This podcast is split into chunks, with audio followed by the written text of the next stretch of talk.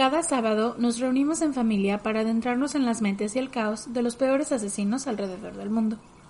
Puedes encontrar episodios de la primera temporada en las plataformas de iBox, Spotify, Apple, Google o cualquier plataforma en la que escuchas podcasts, bajo el nombre Juego de Asesinos Podcast. Estamos agradecidas con ustedes, nuestros oyentes, por dejarnos hacer lo que más nos gusta. Déjanos saber si te gusta nuestro trabajo. Búscanos en Facebook o Instagram como Juego de Asesinos-podcast.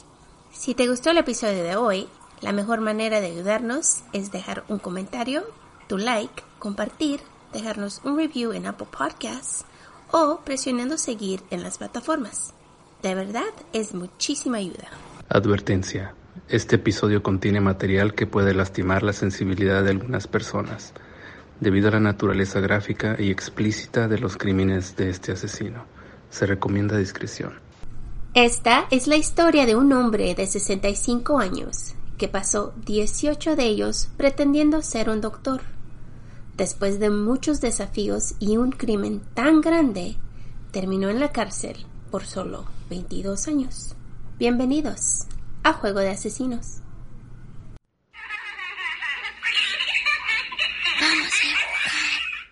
Familia, ¿cómo están el día de hoy? Hello, bienvenidos. Hola a todos, esperamos que estén súper bien. Estamos pasando por un momentos muy oscuros, dijeran por ahí. Right, y es, queríamos, como nos llegó close to home, decidimos hacer ese para Informar. informar y porque nos tocó el corazón a las dos. Sí. Así que ojalá les haya gustado. Ahora regresamos a lo normal, como ustedes nos conocen, tontas y riéndose por nada. y esta vez les traemos un caso que sí, Sí, este caso está wow, wow. ya van a ver. Como se dice Kiki, no es como los otros. Me caen peor que los demás. O me cae peor que los otros. Me- No me acuerdo ya, recuérdenme el hashtag. Tienen que recordarme el hashtag porque si no se me olvida. Ok. Pequeño recordatorio. No somos profesionales, No somos locutores, ni narradoras, ni investigadoras, ni abogados, ni policías. ni especialistas de ningún tipo. Solo dos simples mortales a las que les gusta mucho el true crime. Y hacemos muchísimo research para los casos que aquí se presentan. Usamos Spanglish porque nos fluye. Este podcast es una combinación extraña entre true crime y risas, Y no, no nos reímos del crimen. ni de las víctimas. No, nos reímos de nuestros malos ejemplos, Tonterías, mala pronunciación, Kiki, Marta. entre otras cosas. Si en algún momento crees que el true crime y la risa no van de la mano, No somos el podcast para ti. Sorry. lo sentimos. De verdad no te va a gustar. No. Créenos, confía en nuestra palabra. ¿Ya? Lo sentimos, pero te agradecemos que hayas intentado. Ya, muchas gracias. Y esperemos que encuentres un podcast que te agrade dentro de las miles de plataformas que hay o en las que nos escuchas hoy. Ahora sí, toca saludar, pero este saludo especial. Muy especial. Este saludo VIP. Les tenemos que decir porque estas personas son súper, súper especiales. especiales para nosotros. Sí. Ok, tenemos un anuncio que hacerles ya aquí en el podcast. Drumroll. Este anuncio lo hicimos en los lives que hacemos durante las semanas en, En el grupo en de el Facebook. grupo de Facebook. Y también estuvimos haciendo posteos en social media, which is el uh, Instagram. Facebook, Instagram y también en la comunidad de iBox. Ok, el anuncio es que Marta y yo hemos decidido crear nuestra página de Patreon. Woohoo, Patreon. y ustedes se preguntarán qué diablos es eso. ¿Qué es Patreon? Bueno, muchos de ustedes nos habían dicho que abriéramos una página donde nos pudieran ayudar porque pues hacer un podcast después de tener trabajos normales, hacemos este podcast que toma muchas horas, muchas horas de escribir, muchas horas de Editar. editar, muchas horas de pues buscar el- por todos lados, ¿no? Rabbit holes, información sobre nuestras historias. Y pues necesitamos algunas cositas que para hacer este programa mejor, entonces abrimos una página para si ustedes nos quieren ayudar financieramente, están welcomed, al 100%. Ujú. Es, esta página lo que hace Patreon es ofrecer membresías a nuestros escuchas y nosotros decidimos armar tres tipos de membresías. La de 3 dólares, la de 5 dólares y la de 10 dólares. Yes. Cada membresía contiene cosas diferentes en cada una de ellas y la verdad es que si no lo quieren hacer no es necesario, pero si nos pudieran apoyar de esa forma sería absolutamente genial. Porque Fantastic. Sería fantástico. Sí, porque igual y nos ayuda a pagar lo que es las mensualidades para mantener el podcast activo y gratuito para todos. Right? Y también, pues como dice Marta, necesitamos tecnología. Yes. Entonces, si gustan ayudarnos, la página de Patreon se las voy a dejar en la caja de información, donde están todas las fuentes. Y si tienen dudas y no saben cómo hacerlo, entonces vayan corriendo al social media y le dan link, le dan clic al link que está en las descripciones. O simplemente mándenme un mensaje o déjenme un mensaje en iBox y yo les contesto para atrás con el con el link para que puedan ir y suscribirse si es lo que desean hacer. Yes. Y- También una cosa más que estamos haciendo también es si ustedes no quieren tener una membresía, porque lo que hacen las membresías es que nosotros les vamos a otorgar otro tipo de contenidos. O digamos que, por ejemplo, la persona que nos da 10 dólares obtiene un episodio extra completo, un mini extra al mes y puede escuchar todos los audios un día antes que todas las demás personas. Right. Eso es lo que contiene nuestra membresía más alta, por así decir. Pero digamos que ustedes dicen, ¿saben qué? Yo no las quiero ayudar mem- con membresías, no las quiero escuchar más, pero si las quiero apoyar, también nos pueden apoyar con nuestro PayPal, hacer una donación de una sola vez por el monto que ustedes quieran. Si son 10 centavos, bienvenidos sean, porque de verdad nos ayudan un montón. Muchísimo. Entonces, ah, también les voy a dejar abajo en la descripción am, cómo pueden enviar dinero por PayPal. Si es algo que desean hacer, cómo pueden enviar una donación por PayPal. Y pues sí, se los agradeceríamos muchísimo, chicos. Es una forma de apoyarnos a nosotras como creadoras y a ustedes am, para poder mantener el, el, el podcast en la plataforma en la que está ahora. Yes. Como se dice ahí, para pagar la luz. Sí. Así que tenemos a dos miembros que son fantásticos y son nuestros primeros y queremos darle la más grande bienvenida y darle muchísimas gracias a ellos dos porque son absolutamente fantastic los dos y los queremos muchísimo. Sí. Así que muchísimas gracias por ser nuestros primeros Patreons. Patrons. Estamos muy agradecidas con ustedes. Y ahora los nombres de esas dos personas fantásticas Luis Aldrete.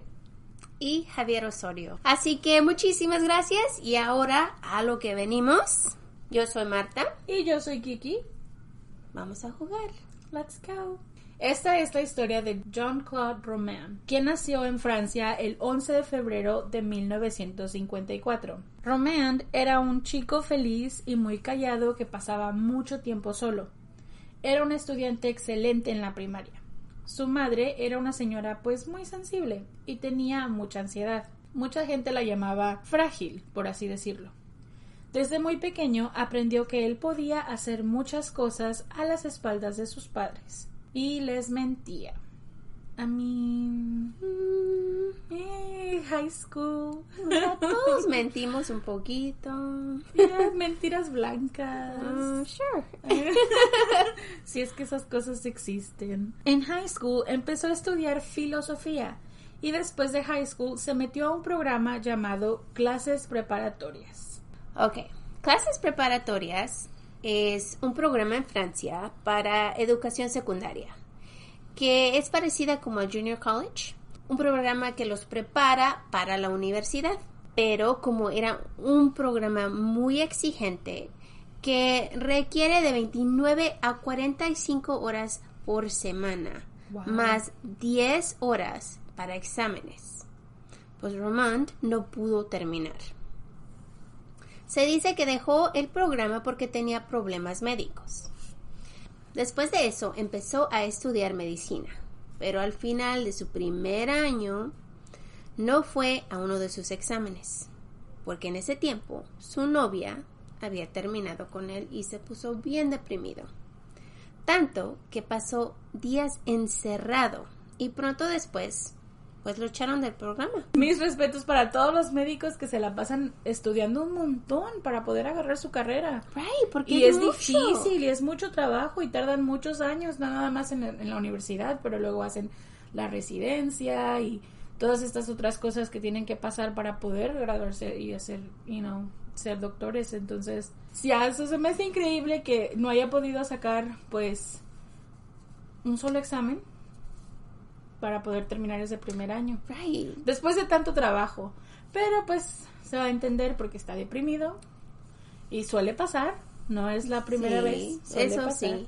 El corazón roto es otra cosa. Ya, y a lo mejor no sabemos tampoco si a él, porque hay personas a las que les afecta mucho más que a otras cuando tienen un cambio así tan Drástico. drástico en su vida. Por ejemplo, si están viviendo bajo estrés, tienen una novia fija y de repente, pues, este rutina que tienen se les desmorona, pues es posible que les afecte más. right. Nunca sabes. Meses después le dijo a su exnovia que él tenía cáncer y ella estaba tan triste que decidió volver con él.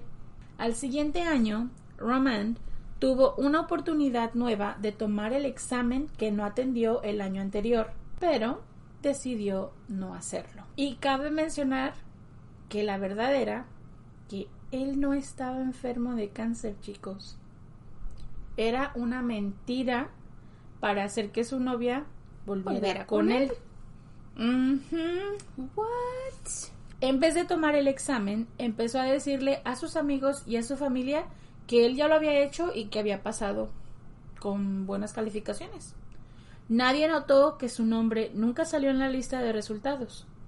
Durante los próximos 12 años, Román cada septiembre se matriculaba en, en la escuela para medicina de primer año, pretende ser un estudiante, iba a las lecturas y a las clases, pedía notas de otros estudiantes, hasta iba a los exámenes finales de las clases y nadie se daba cuenta que él no era un estudiante real. Hasta que un día un nuevo jefe de medicina empezó a sospecharlo. Por fin tuvo que parar de ir a las clases.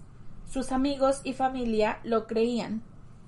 Y era ya muy tarde para que él les dijera la verdad. Mientras, su novia recibió su licenciatura en farmacología. Meses después decidieron casarse. Marta, si yo voy a poner 12 años de mi vida 12 años. Y do- yendo a la misma clase. imagínate ir a las clases, Dios mío, tomar haz la carrera. O No, sea, no el es- hombre ha de haber estado, se ha de haber, todo lo ha de haber tenido ya en memoria, ¿no? 12 años. Por 12 años ir a la escuela, mejor termina la carrera. Ya You're- hubiera terminado la carrera. Hubiera sido un doctor. I know. ¿Qué onda con este hombre? 12 años perdiendo el tiempo. Y tomando la misma clase. Yo pienso que al, pues, al tercer año, ¿no? Ya, ya aburre. O sea, tanto, tanto igual lo mismo, lo mismo, lo mismo, el mismo tema. Porque me imagino que no ha de cambiar mucho. No, o sea, sí puede que cambie, por ejemplo, 10 años. Por ejemplo, la clase que tomó al principio y la clase que tomó 10 años después es posible que sea un poco diferente, pero no manches, viste toda la transición desde el primer día hasta los 10 años. ¡Wow! Ya. Qué increíble, qué impresión. De verdad, si alguien tiene, si alguien pone tanto empeño y tanta dedicación en algo, debería de haber acabado la carrera. O sea, 10 no hay veces, excusa. 12 veces. No hay excusa. No, para nada. Después de disfrutar un poco de tiempo solos, decidieron tener dos hijos y se mudaron a una ciudad cerca de Switzerland. Román le dijo a su esposa que él necesitaba estar cerca de esa área, porque necesitaba un trabajo, y él sabía que ahí tal vez pues estuviera más fuerte, ¿no? Después de salir de la escuela, entre comillas, él sabía que en esa área había una organización de doctores y por eso se mudó a esa área. Y como necesitaba un trabajo, pues inventó uno. Oh Le dijo a su familia que él trabajaba para la WHO. WHO? The World Health Organization, que es la Organización Mundial de Salud en Geneva. Y pues estaba cerca de su nuevo hogar. O sea, por eso era importante mudarse ahí. Ya. Entonces, de aquí en adelante vamos a llamar donde él trabaja The Who, para que sea más fácil. Pero, ay, hasta inventaron trabajo, imagínate. Este hombre. Eso es, de, ok, eso es demasiada dedicación, Marta. Yo no te- Absolutamente. yo, yo, yo en mi vida no tengo tanta dedicación para algo No. como este hombre para fingir que tiene una carrera por 12 años. Hemos tenido más dedicación a este podcast que, que a ninguna otra cosa en nuestra vida, se lo juro. Pues él les dijo a su familia y a su esposa que trabajaba en este lugar y hasta inventó toda una historia sobre su carrera. Así que no solo trabajaba ahí, pero tenía una historia el chico, ¿eh? Les dijo que era un profesor de la Universidad Dijon, que estaba pues cerca de ahí, y para que todos les creyera, él paseaba por las áreas públicas del WHO.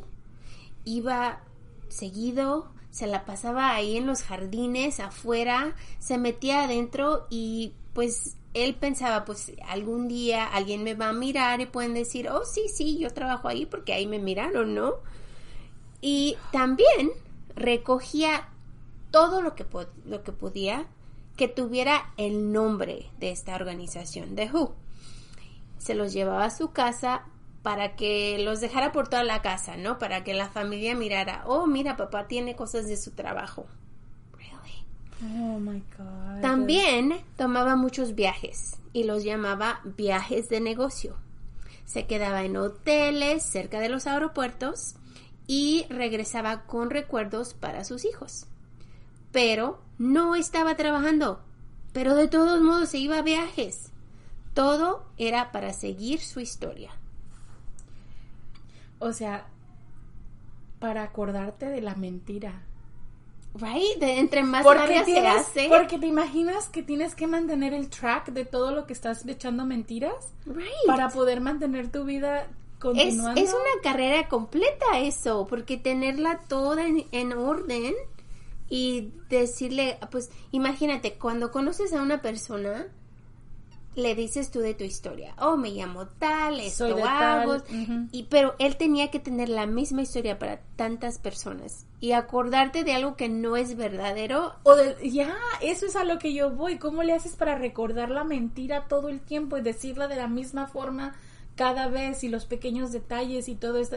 ¿Sí me entiendes? Y Porque a nada veces más eso, pero le tienes que poner extra cada vez. sí le tienes que agregar. Right. Dios mío, qué horror. O sea, yo no podría. Lo siento, chicos, yo no podría. No está en mi naturaleza. Nope. No puedo. En realidad, cuando miento, luego, luego me cachan. O sea que yo no puedo mentir. Estoy muy mala para eso. Entonces creo que sí. No. Qué, qué, qué fastidio. En vez de trabajar, Roman se la pasaba paseando por todos lados y visitaba muchos parques para pasar el tiempo. Su mentira era un trabajo de tiempo completo. Y a mí me disculpan, pero qué aburrido sentarte en un parque por ocho horas todos los días. conoces a los mismos patos y vienen más y Todos los días. Wow. Por ocho horas. A mí, bueno, si es que eso es tiempo completo para todos. No right, sé. right. Hasta su esposa le creía. Él le decía que por favor no lo llamara al trabajo porque se la pasaba muy ocupado y no tenía tiempo de hablar con ella. Y ella nunca lo llamó. También afirmó conocer a muchos médicos respetados y clientes con mucho dinero, con quienes frecuentemente salía a jugar golf o a comer, pero nunca los traía a su casa. También les dijo a su familia que él nunca iba a hablar de su trabajo y que él quería tener su vida personal y su vida de trabajo completamente separadas. Es por eso que las podía tener así, porque contaba una historia en el trabajo y o en el supuesto trabajo y otra en casa. Bueno, en realidad solamente tiene que mantener la, la mentira en la casa porque la esposa es la que está así como que, bueno, el hombre va a trabajar y regresa y no quiere hablar de trabajo, bueno, no hablamos de trabajo. Eh, es cierto. Pero eso es extraño, ¿sí me entiendes? Es... Esta mentira ocurrió por 18 años. What? Dios mío, toda una vida. Romand logró engañar a toda su familia, a su esposa, sus padres y hasta sus amigos cercanos, que él trabajaba para Who. Ya sé, ya sé. Ahora se están preguntando cómo le hacía económicamente. Sí, ¿dónde está el dinero? Bueno, yo también me pregunté. Él vivía de una combinación de dinero que él y su esposa tenían cuando vendieron un apartamento, el salario de su esposa también y dinero que él recibía de sus familiares. ¿Cómo recibía el dinero de sus familiares? Bueno, él les decía a todas sus familias que él les podía invertir su dinero, que él tenía varios fondos de cobertura y empresas extranjeras. Pero en realidad, pues el dinero que él usaba para mantener su mentira era el dinero que recogía de todas sus familias y sus familiares. También de sus amigos y sus familiares. Él les decía a su familia que tenía cuentas en Suiza y que podía hacer pues su dinero crecer. O sea que él se iba a llevarle el dinero, lo iba a invertir en una cuenta suiza y ahí iba a crecer el dinero y ya cuando ellos lo necesitaran, entonces ya le podían decir a él, porque él funcionaba como el, el intermediario entre el banco y la familia. Y las familias como decían, Ay, pues es que este es un médico que trabaja ocho horas en un lugar, en un lugar bien importante. Bien importante, pues todos le creían. Ya, todos estaban así como, ay, obvio le voy a dar mi dinero para que Obvio, invierta. él sabe cómo Obvio, hacerle. él sabe qué hacer. Miren lo que rico es. Ay, se pasó. En 1988, las mentiras de Romain por fin lo alcanzaron. Tan, tan, tan. Sí, recuerden ese dicho que dice que las mentiras siempre tienen patas cortas. Yep. Estas duraron un poquito más, 18 años es mucho tiempo, Yeah. pero por fin alcanzó. Su suegro quería su dinero y le dijo a Romain, por favor, saca mi dinero donde esté invertido y pues tráemelo. Unas semanas después, su suegro tuvo un accidente. Según Román, él es el único testigo, su suegro se cayó de las escaleras y pues él no lo pudo salvar. Oh. Su suegra, después de la muerte de su esposo, decidió vender su casa porque estaba pues muy grande para ella sola y decidió otra vez darle ese dinero a Romain para que lo invirtiera en estas cuentas. Más dinero. Romand, aparte de todas las otras mentiras, tenía un amante. ¿Por qué? ¿Por qué no? ¿Right? Ay, Dios mío. Ella se llamaba Corinne Hurtin. Él le contó a su amante que él le podía invertir su dinero y que si ella lo necesitaba, él pues le ayudaría, ¿no? Dámelo, Oh, yo ya. te ayudo, claro. Obvio. Su amante le entregó 900 mil francs, que es aproximadamente 932 mil dólares Oh my God. americanos. Eso es mucho dinero. Muchísimo dinero. What? Corinne era una psicóloga de niños y era una mujer divorciada. Después de muchos años con su esposo, pues decidieron divorciarse porque pues no, no andaban muy bien. Y pues ella conoció a Romand y él era tan lindo y pues le ofreció crecerle su dinero, ¿no? Así que le creyó y le dio todo su dinero porque él le dijo que se lo iba a invertir en estas cuentas suizas que le había dicho Ujú. Kiki. Ah, Dios mío. Y es por, por eso que ella le dio todos sus ahorros. Imagínense, todos. Todos tus ahorros. sus ahorros. Esa es mucha confianza que le tienes que tener a alguien para darle todo tu dinero, porque sabes que si se pierde ese dinero estás en la calle. Ya, es todo lo que tienes. Es lo único que tienes, ¿ya? Y es muchísimo dinero como para dárselo al novio, ¿no? Ay, qué... Después de la muerte misteriosa de su suegro, su amante le dijo a Roman pues que ella quería su dinero.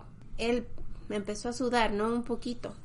Pero al poco tiempo sus amigos también comenzaron a preguntar pues si él les decía la verdad. Y empezaron a pensar, mm, ¿de veras este trabaja para Who? Y cuando Corinne le pidió su dinero, él le mintió. Y él le dijo que no podía regresárselo en ese momento. Pero imagínense, la novia ya no cree en él, los amigos ya no creen en él. Se le está empezando Se a le está colapsar. empezando a colapsar el mundo. Sí. Y yo leí en otro lado también que la muchacha, Corinne, le había dicho a él que como este era todo el dinero que ella tenía, ella lo iba a invertir en esta cuenta que él quería que lo invirtiera, pero que ella quería tener acceso al dinero cuando lo necesitara. Y él le dijo, ay, sí, no te preocupes, cuando tú lo necesites tú me dices y yo te lo doy. Pero cuando de verdad ella lo necesitó y lo pidió, él le dijo, ay, es que fíjate que en la cuenta tiene un como blog y no lo podemos sacar ahorita, lo tengo que sacar hasta dentro de un mes.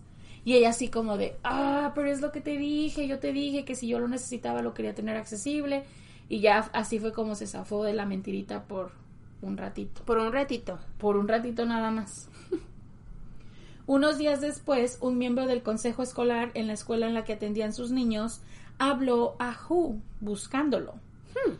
Y le avisaron que no había nadie ahí con ese nombre.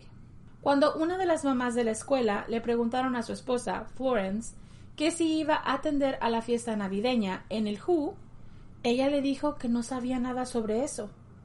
Y cuando le preguntó a Román, él le mintió.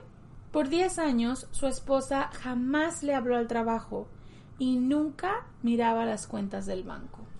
Chicos, el consejo de, de, Kiki, Marta. Yes. Es siempre estén pendientes de sus cuentas bancarias. No les estoy diciendo que controlen a la otra persona, que controlen a la persona con la que tengan una cuenta bancaria, pero siempre hay que estar al tanto de sus finanzas. Porque a veces, incluso aunque no tengas a otra persona en tu cuenta, a veces los bancos hacen cargos Fraudes. escondi- ajá, escondidos, fraudes y cosas así. Y siempre es súper, súper importante mantener un ojito en nuestras finanzas, en nuestro banco, en cómo se manejan las cuentas y ese tipo de cosas. Y si no saben hacerlo, buscar y leer información donde les ayuden un poquito a cómo entender sus finanzas. Es parte de ser adulto que es... Yeah. Nah. Ok, después ella empezó a desconfiar y llamó al banco donde le dijeron lo que ella necesitaba saber. Ahí es cuando el mundo de Roman empezó a destruirse y él atentó a quitarse la vida. El 9 de enero de 1993, Roman encontró una solución a sus problemas. Esa noche sacó 2.000 francs del banco, fue a una tienda de pistolas y compró un rifle calibre 22 y un silenciador. Y también compró unos botes para la gasolina. Envolvió el rifle en un papel de regalo. Según él estaba tratando de convencerse que era un regalo para su padre. Cuando llegó a su casa, dicen que su esposa lo estaba esperando para confrontarlo porque había averiguado que no tenían dinero en el banco y pues que él tal vez no trabajaba donde le dijo. Cuando ella lo confrontó, él se enojó. Agarró un rodillo de madera y comenzó a golpear a su esposa hasta que se murió. Después, recogió su cuerpo, la acostó en la cama y se acostó a dormir a un lado de ella hasta la mañana, como si no hubiera ocurrido nada. ¡Oh, qué loco! Imagínate estar dormido a un lado de tu esposa que, que acabas claramente de está asesinar. Muerta, llena de sangre y él sin nada, nada más se durmió a un lado de ella. Qué horror. No me puedo ni imaginar.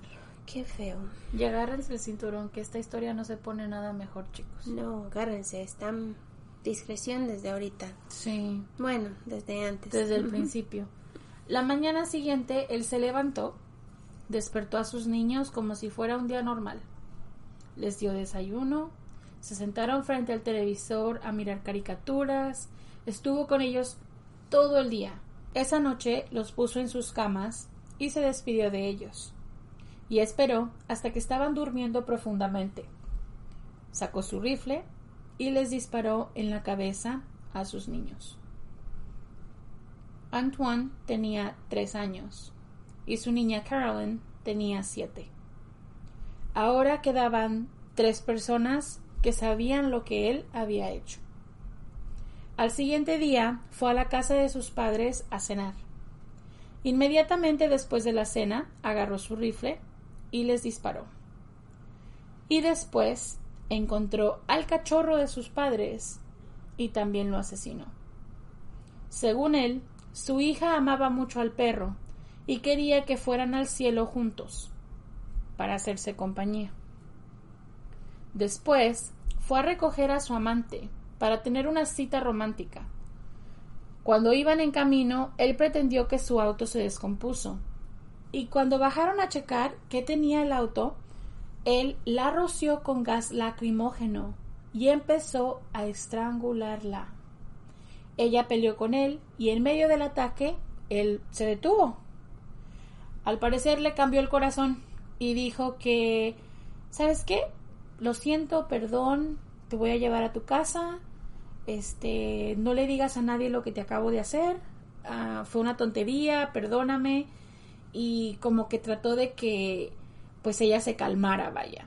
Y le dijo, pues no le digas a nadie, ¿eh? A nadie. No, a nadie. O sea, esto es entre nosotros, yo lo siento muchísimo, I'm so sorry, no quise hacerte eso. Uh, yeah, right. Pero, ¿really? Boy, bye. Boy, bye. Claro, que en cuanto se fue, ella llamó a la policía inmediatamente. Que ese es otro consejo. de Kiki y Marta. Sí. Siempre llaman a la policía si son atacados. Sí. De cualquier manera. De cualquier manera. Atacados o que alguien los choque. Lo que sea. Siempre llamen a la policía. Sí. Porque es muy importante. Y este es mi consejo en específico, aunque sean hombres, mis chicos, porque Yes. yo sé que muchos de ustedes son hombres y nos escuchan y cuando los atacan a ustedes también, ustedes siempre se mantienen callados, no lo hagan. No. Cuando tengan un problema con alguien, llamen a la policía, porque a lo mejor esto va a ser mejor que lo que pueda suceder después de. Ya, porque estas personas siempre comiten otros crímenes, ¿no? Este no es el único. Ustedes que- no van a ser los únicos a los que van a Right. atacar. Después, Romand regresó a su casa, donde estaba su esposa y hijos muertos. Agarró la gasolina que había comprado, los contenedores que tenía, y empezó a tirarla por toda la casa. Después miró televisión por un buen rato y se tomó una botella de pastillas para dormir. Estas pastillas estaban expiradas. Y no sé si ustedes saben, pero los medicamentos expirados pues no son tan fuertes que los Que no. que los que no.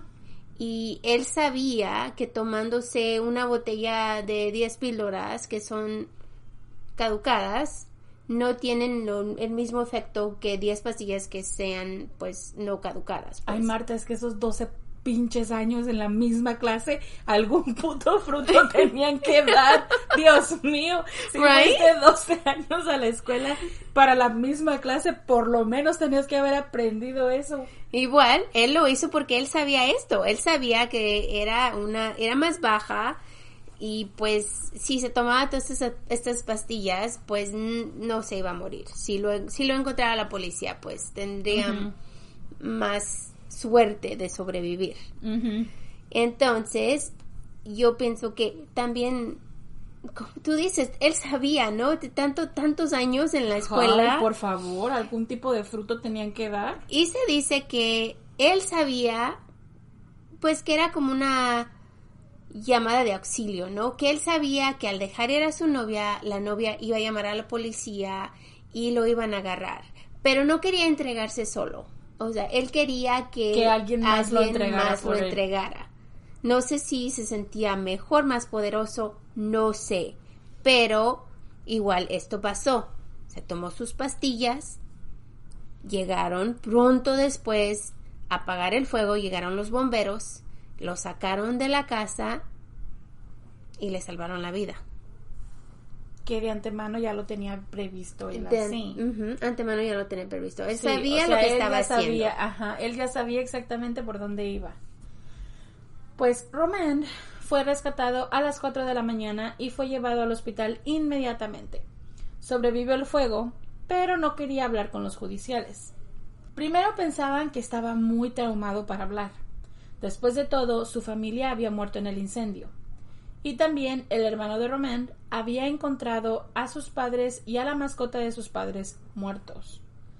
Al principio se miraba como un accidente trágico, con muchas coincidencias, pero muy pronto todo se aclaró.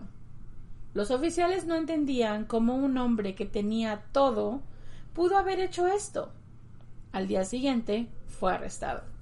Imagínate mirar a una persona con tanto que tú crees, pues de afuera, de afuera lo ves una grande casa con dos ni un niño y una niña, el sueño de cualquier, you know, de muchas personas, Sí, ¿no? un trabajo persona, pero estable. todo tenía de afuera mirándolo hacia adentro, tú lo ves como que tiene todo.